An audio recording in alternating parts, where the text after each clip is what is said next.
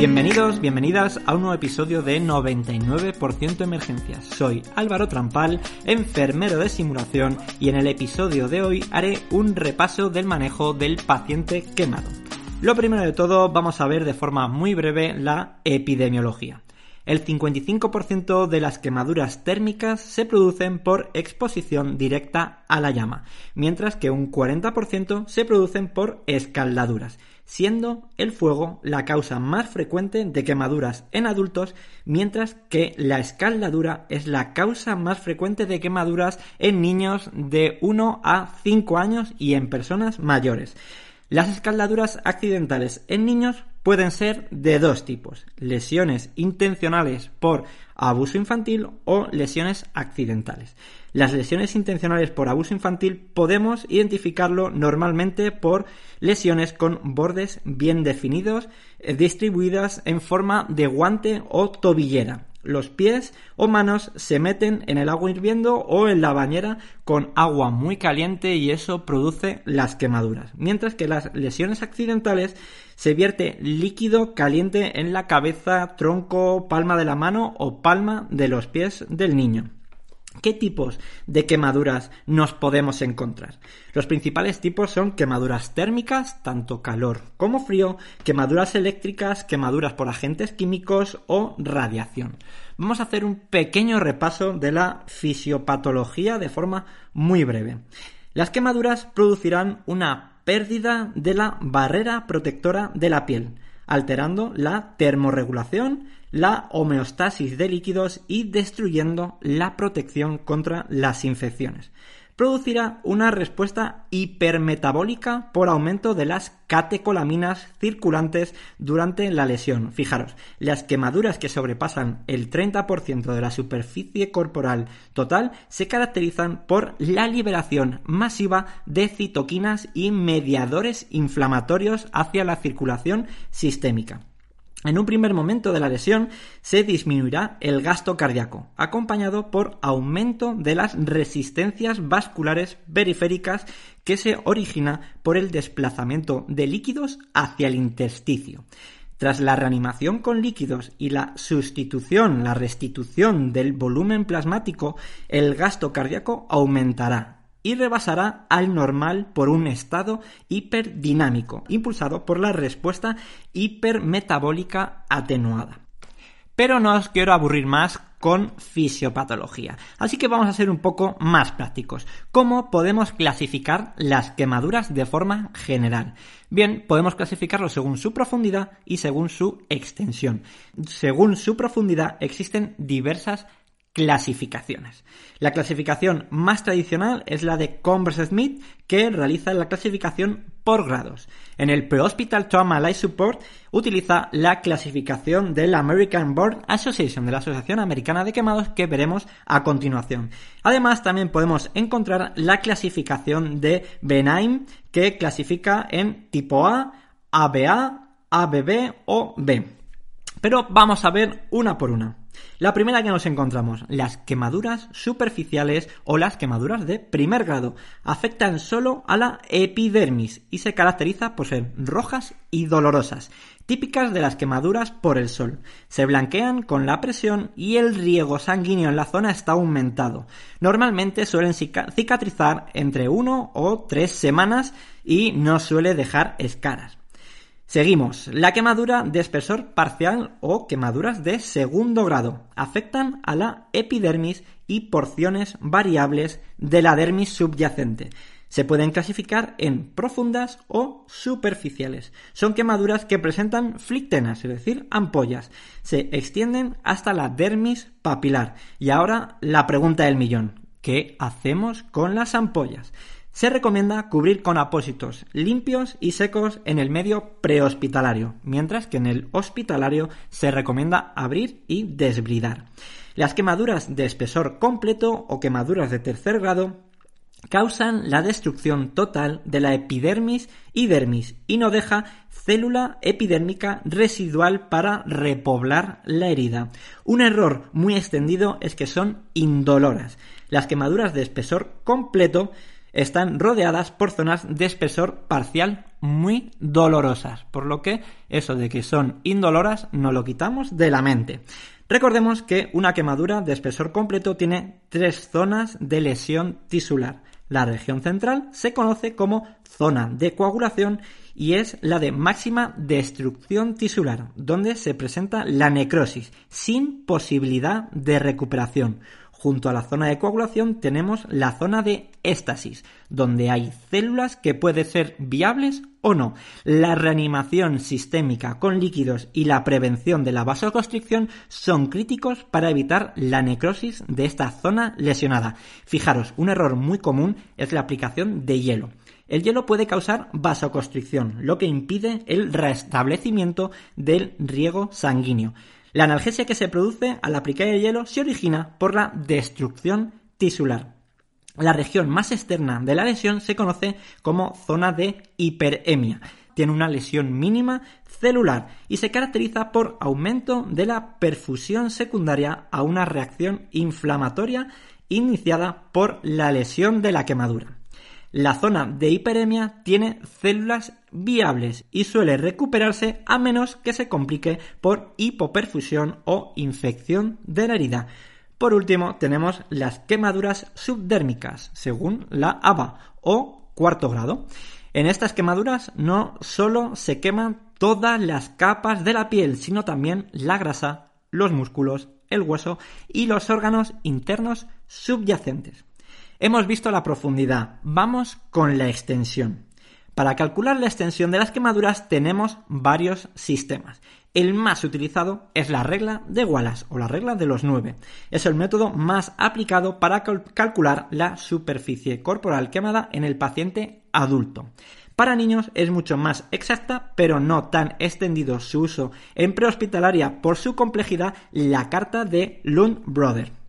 Otro sistema que podemos encontrar es la regla de la mano. La palma de la mano con los dedos del paciente equivalen a un 1%.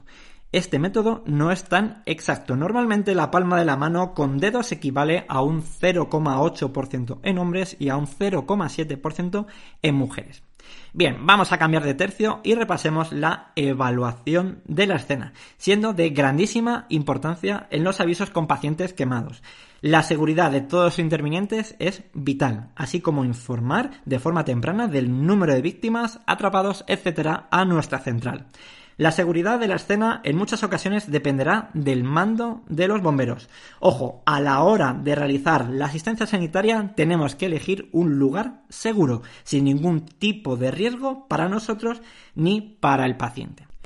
Una vez hemos realizado la toma de contacto con el paciente, vamos con la valoración primaria y su manejo. Para ello, como hemos visto en otros episodios, hacemos la sistemática del trauma XABCDE. Lo primero de todo, valoraremos si hay hemorragias exsanguinantes. No olvidemos que puede haber hemorragias asociadas al paciente quemado. Segundo paso, la vía aérea. Valoración cuidadosa inicial y continua de la vía aérea del paciente quemado. Recordemos que la lesión térmica por exposición aguda a una flama puede causar edema de la vía aérea por arriba del nivel de las cuerdas vocales y ocluirla, por lo que nos anticiparemos a problemas de la vía aérea y aislaremos de forma precoz la vía aérea con un tubo endotraqueal, sobre todo cuando el paciente presente quemadura en cara o cuello, quemaduras de vibrisas nasales, quemaduras en labios o mucosa de orofaringe, tos productiva con carbonilla, ronquera o estridor, estridor laringeo o laringospasmo, quemaduras de gran extensión por encima del 50% y necesidades elevadas de sedoanalgesia. Pasamos a la B, a la respiración, Cuidado con los signos tempranos de quemaduras inhalatorias, como hemos mencionado anteriormente. Miraremos los signos de insuficiencia respiratoria agudo debido a hipoxia tisular e inhalación de gases como el monóxido de carbono o el cianuro de hidrógeno. Importante, la pulsiosimetría puede dar valores falsamente elevados de oxígeno, ya que recordemos que la hemoglobina es más afín con el monóxido de carbono que el oxígeno. Sería ideal que utilicemos un coxímetro para medir de forma no invasiva los niveles de monóxido de carbono. administraremos oxígeno a altas concentraciones ante signos de insuficiencia respiratoria, saturaciones menores o iguales al 92% y alteraciones en la coximetría. Si hay quemaduras de circunferenciales altoras, pueden afectar la capacidad inhalatoria y la respiración. Se debe realizar de forma precoz escarotomías en la pared torácica. Como paciente traumático puede tener fracturas costales, neumotoras y otras heridas en el tórax. Otro punto importante es el circulatorio, la C. Tenemos una gran dificultad o imposibilidad de valorar los pulsos y estimar una tensión arterial de forma correcta por quemaduras en los miembros superiores. Las perfusiones distales pueden verse afectadas por las lesiones circunferenciales y por el edema. Si es posible, canalizaremos dos vías venosas periféricas para proveer una velocidad de flujo alta para la reanimación con volúmenes grandes ante quemaduras eh, que afecten a más del 20% de la superficie corporal quemada y si no intentaremos un acceso intraóseo. Recordar que en un paciente quemado es importante fijar bien los catéteres. Intentaremos evitar zonas quemadas de la piel y adyacentes si es posible. En este punto es muy importante la administración de fluidoterapias utilizaremos por norma general el Ringer lactato templado en pacientes con quemaduras mayores al 20%. Y aquí llega la gran pregunta. ¿Cuánto líquido administramos? Podemos encontrar muchas fórmulas de reposición de líquido. La más utilizada es la fórmula de Parkland, la regla del 10 o la fórmula de Broke modificada. Recordemos que la fórmula de Parkland es 4 mililitros por peso corporal del paciente en kilos por porcentaje de la superficie corporal quemada. El resultado es la cantidad de volumen que pasaremos al paciente en las primeras 24 horas. La mitad de estos fluidos deben administrarse dentro de las primeras 8 horas de la lesión y la mitad restante del volumen entre las 8 y las 24 horas.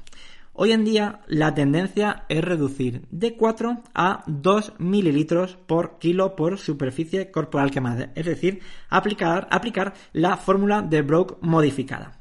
Según la OVA, la Asociación Americana de Quemados y sus guías del 2018, nos indican que en el medio prehospitalario es bastante complicado estimar la superficie corporal quemada, ya que no se ha realizado la primera cura en profundidad como se realiza en los centros de quemados y por lo tanto no se conoce con exactitud la superficie corporal quemada, por lo que recomienda administrar 125 mililitros de Ringer por hora en pacientes menores iguales a 5 años, 150 mililitros de Ringer por hora en pacientes entre 6 y 13 años y para mayores o igual a 14 años 500 mililitros de Ringer por hora. De elección utilizaremos el Ringer lactato ya que los pacientes que recibieron grandes cantidades de salino a menudo presentan acidosis hiperclorémica debido a las grandes cantidades de cloro presente en esta solución salina. Los pacientes pediátricos tenemos que tener en cuenta que cuando pesan menos de 20 kilos tenemos que asociar a ese Ringer lactato eh, glucosa al 5%. Eh, ya que los niños presentan reservas metabólicas de glucógeno menores en el hígado para mantener la glucemia durante el periodo de reanimación. Por eso se recomienda asociar al Ringer lactato también destrosa al 5%. En pacientes pediátricos se inicia la reposición de volumen con una superficie corporal quemada más pequeña que en los adultos, en torno al 10-20%. Cuando canalicemos una vía venosa periférica, podemos sacar una analítica sanguínea. Sí, en el medio hospitalario tenemos para poder analizar esa analítica y valoraremos especialmente los niveles de lactato, ya que es un indicador indirecto de intoxicación por derivados del cianuro. Bien, seguimos. La D, Valoración neurológica. Vamos a descartar posibles traumatismo craneoencefálico asociado. Y estaremos atentos a síntomas como cefalea, mareos, somnolencia, desorientación, estupor, coma y convulsiones por una posible intoxicación por monóxido de carbono o cianuro de hidrógeno, así como alteraciones visuales y de la conducta asociados a gases tóxicos. Por último, la exposición quitaremos las joyas en regiones quemadas que pueden provocar constricción y quemaduras. Se retirará la ropa ya que puede ser beneficioso ya que podemos valorar la lesión y además recordemos que la ropa almacena calor residual. Recordemos que es crítico regular la temperatura ambiental, ya que el paciente puede no retener temperatura corporal por las quemaduras, así que será importantísimo controlar la temperatura ambiental en el box de reanimación o en el habitáculo asistencial. ¿Qué más podemos hacer? Importantísimo, que no se nos tiene que olvidar, la analgesia. Además, también se recomienda la administración de 50 miligramos de ranitidina intravenosa para la prevención de úlceras de estrés. Respecto a la cura local de la quemadura, no se recomienda romper las ampollas en el medio extrahospitalario como vimos anteriormente. Además, no se recomienda irrigar con agua o suero fisiológico frío la lesión para no contribuir a aumentar la hipotermia. Si es posible, utilizaremos apósitos de gel de agua tipo watergel o cualquier tipo de apósito húmedo y cubriremos la lesión y al paciente con una manta aluminizada para reducir la evaporación al mínimo y disminuir el dolor por corrientes de aire sobre las quemaduras. Para finalizar, los pacientes que requieren atención en una unidad de quemados según el Comité de Trauma del Colegio Americano de Cirujanos son pacientes con quemaduras por inhalación, quemaduras de espesor parcial de más del 10%, quemaduras de espesor completo o tercer grado en pacientes de cualquier grupo de edad, quemaduras que afectan a cara, mano, pies, genitales, perine o articulaciones mayores, quemaduras eléctricas o por fulguración, es decir, por rayos, quemaduras químicas, lesiones por quemaduras en pacientes con patología previa que pudiesen complicar el tratamiento, prolongar la recuperación o alterar la mortalidad. Cualquier paciente quemado con traumatismo concomitante niños con quemaduras que se encuentren hospitalizados sin personal o equipo cualificado para su atención y lesiones por quemadura en pacientes que requieran intervención de rehabilitación especial, social, emocional o a largo plazo. Hasta aquí el episodio de hoy. Recordad que podéis ver en la descripción la bibliografía que he utilizado. Muchas gracias por escucharme y ya sabéis que si queréis más información la podéis encontrar en redes sociales arroba enfermero de simulación o en la web www.enfermerodesimulación.com. Hasta pronto y cuidaros mucho.